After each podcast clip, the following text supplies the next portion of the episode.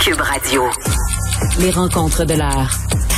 Elsie Lefebvre et Marc-André Leclerc. La rencontre, Lefebvre, Leclerc. Elsie Marc-André, salut. Allô? Bon, euh, je disais au début d'émission qu'on avait beaucoup parlé du plan de contingence euh, pendant vos segments d'émission. On l'attendait, le plan de, de M. Dubé. On se demandait quand est-ce qu'il allait arriver. Euh, là, est-ce que vous êtes surpris, là, parce qu'évidemment, c'est pas un plan de contingence qui nous a été proposé. On a plutôt choisi de repousser la date de la vaccination obligatoire, nouvelle date, 15 novembre. surprenant quand même, Elsie, hein? Oui, moi j'ai été très très très surprise. Euh, je m'y attendais pas. Euh, le gouvernement a tenu la ligne dure, puis même Christian Dubé semblait dire que la décision a été prise hier soir très tard, ouais. euh, que ça faisait trois jours qu'il faisait de l'insomnie. Donc euh, je présume qu'on lui présentait là, les différents scénarios où on devrait faire des coupures dans certaines régions. Ce qui en ressort finalement, tu sais, c'est que bon dans les grands centres, c'est ça qu'on en parlait hier, tu sais, dans les grands centres comme ces gros hôpitaux comme le CHUM, bon, tu sais, s'il y a un, deux, trois, quatre, cinq collègues qui sont pas là ben, tu sais, l'impact est moins grand. Quoi que ça peut avoir des impacts sur les, les blocs opératoires, mais c'est aussi dans les petits RPA, dans les cliniques, dans, dans des hôpitaux, des, euh, des lieux plus éloignés, Mhm. où là, s'il y a une ou deux personnes, pouf, tout saute. Donc, euh, grosse décision politique aussi. Euh, Est-ce que ça va avoir des impacts? Euh, je sais pas. Moi, je, je trouve que M. Dubé a réussi à établir avec la population du Québec un peu ce qu'avait réussi euh, François Legault. Donc, il y a vraiment une connexion spéciale entre lui et les Québécois. Puis je pense qu'il met quatre cartes sur table et que les Québécois lui font confiance euh, pour assurer le bien commun. Et je pense qu'il a bien fait part de sa volonté d'aller de l'avant. Donc, euh, que c'était pas là, un bluff, que vraiment on va y aller vers ça, mais que là, euh, le réseau allait pas tenir. Et donc, je pense que ça va lui être euh, favorable ultimement euh, comme décision. Ben, je le sais pas, moi aussi, je suis d'accord avec toi. Je suis curieuse de t'entendre, Marc-André, euh, là-dessus. On parle beaucoup de cohérence, de transparence. Puis tu as parlé de la ligne dure euh, tenue par M. Dubé là, jusqu'à tout, tout récemment. Puis en même temps, il nous a tellement dit que qu'il le ferait. J'ai l'impression que peut-être les anti-vaccins vont dire, vous voyez, là, il l'a dit, il, il le fait pas, c'est n'importe quoi, c'est contradictoire. Puis les gens qui voulaient pas se faire vacciner, est-ce que ça va vraiment les motiver à y aller davantage? On dirait que je... c'est Puis il l'a vu venir en même temps, la pénurie de personnel. Ça fait pas juste trois jours, là, ça fait un mois qu'il se fait répéter Mais- ça. On, on en a parlé, on en a parlé beaucoup ensemble Ben dans les dernières, dans les dernières semaines. Puis moi, ce que j'ai jamais compris, c'est que, euh, tu sais, puis le, le 30 septembre, j'ai écrit un- une chronique dans le journal, tu sais, où je disais que on allait frapper un iceberg. Puis là, que M. Dubé n'allait pas le choix de donner un coup de barre, puis là, il l'a donné ce matin.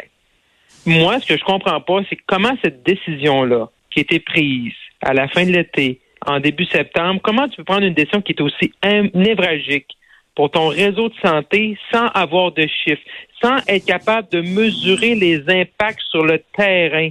Il n'y a aucune grande entreprise, aucun PDG qui aurait pris une décision comme ça. Monsieur Dubé s'est mis lui-même la pression du 15 octobre. Ça aurait pu être le 30, ça aurait pu être le 15 novembre, ça aurait pu être qu'ils soient tous vaccinés à la fin de l'année de 2021. Hmm. Mais là, présentement, c'est lui qui a mis le 15 octobre. Et c'est lui ce matin qui avait pas le choix. Le plan de contingence, on l'a pas vu parce que c'était catastrophique. Puis le gouvernement pouvait pas vivre avec le risque d'avoir des pertes, euh, des drames humains à la suite de ça, à la suite de cette décision-là. Donc, il n'y avait pas le choix. Là, il y en a plein qui vont dire, puis je vois nos, des collègues chroniqueurs, puis euh, il y en a qui m'ont texté, puis il y en a qui, qui sont déjà exprimés sur les ondes publiques, mais euh, sur les ondes télévisuelles ou à la radio. Mais je disais, oui, c'est vrai. Puis oui, peut-être ça a l'air de donner raison aux gens qui n'ont pas été vaccinés, mais on n'avait pas. le Valérie choix. Duhem se fait On aller sur un moyen temps, là, ces médias Non, sociaux, mais, là. c'est mais puis, puis le Parti québécois aussi, sais, M. Ben oui. Pamondon avait fait une sortie avec les syndicats. Tac Benoît tantôt. On n'avait pas le choix. Hmm. On n'avait pas le choix. Sinon, c'est des, c'est, c'est, c'est des, c'est, c'est des, c'était des résidences qui allaient fermer. C'est, c'est 35 salles d'opération. C'est 600 lits. Ça, Mais il savait, c'est pas tombé d'un chapeau, tu sais. non, mais c'est ça que je décris depuis plusieurs jours, tu sais. On n'a pas de plan. On n'avait pas de plan, on n'avait pas la réalité parce qu'on avait fait un choix Ouais. d'avoir des gens qui étaient des- du personnel qui était complètement vacciné au détriment peut-être de des services. Puis Régine Laurent l'avait dit à LCN un soir, c'est on allait avoir un système, si on allait de l'avant, un système de santé bancal. Fait que c'est ça que M. Dubé a évité ce matin. Bon, puis euh, Elsie, tu l'as dit, là, le 15 novembre, euh, M. Dubé certifie que ça va se passer. En tout cas, c'est- Oui, Ouais. mais Mais d'ailleurs, ben c'est ça. Donc là, on verra. C'est sûr que ça le rend un peu moins crédible face justement aux antivax, les gens qui sont non vaccinés. Ben mais oui. en même temps, Oui.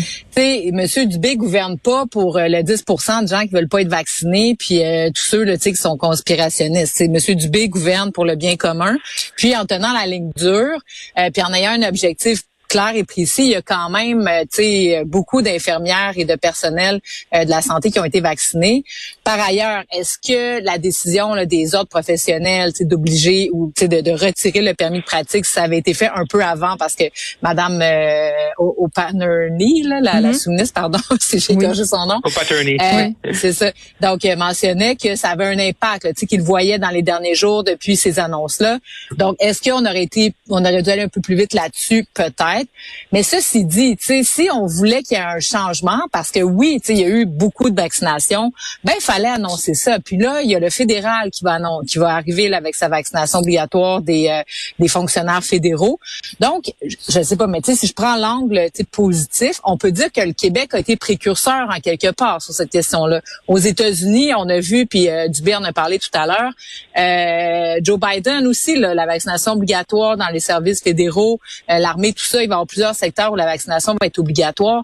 Donc, est-ce que c'est une tendance mondiale? Est-ce que eux aussi vont devoir reculer parce qu'il n'y aura pas de taux assez élevé? On ne le sait pas. Mais reste que moi, je pense que c'est une opération oui, qui finit un peu en queue de poisson, entre guillemets, mais on a avancé. Ben, on a moi, sauvé les dis- meubles aussi, là. Je pense que c'est surtout Oui. ça, là. Ouais, mais on mais a avancé. aussi- Il y a plus de gens vaccinés dans le réseau de la santé aujourd'hui qu'il y en avait le 28 août. Donc, euh, moi, je pense qu'on chemine. Bon, Marina, tu voulais ajouter Ouais. quelque chose avant qu'on se parle des frontières?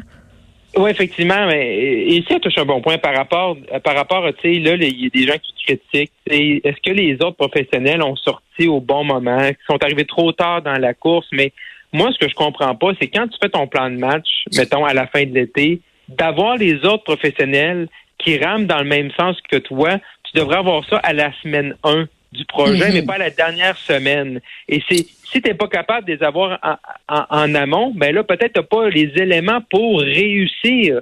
Si le, le fait de enlever les permis, ça met de la pression et ça a un effet bénéfique. Et c'est ça, à un moment donné, dans un plan de match, dans une stratégie, il faut que tu aies des armes, tu as des outils, il faut que tu t'en, faut, faut, faut que tu les utilises à bon escient, il faut que tu aies les alliés qui sont avec toi. Mm. Si tu les as pas, ben change ta stratégie au départ, peut-être que tu vas foncer dans un mur. Moi, c'est sûr que de changer d'idée, Elsie a raison, on a fait un bon bout de chemin. Changer d'idée, reculer. Le 15 novembre, là, c'est le même matin. Le sablier il est déjà viré de bord. Là. Tu sais, Puis là, ça va.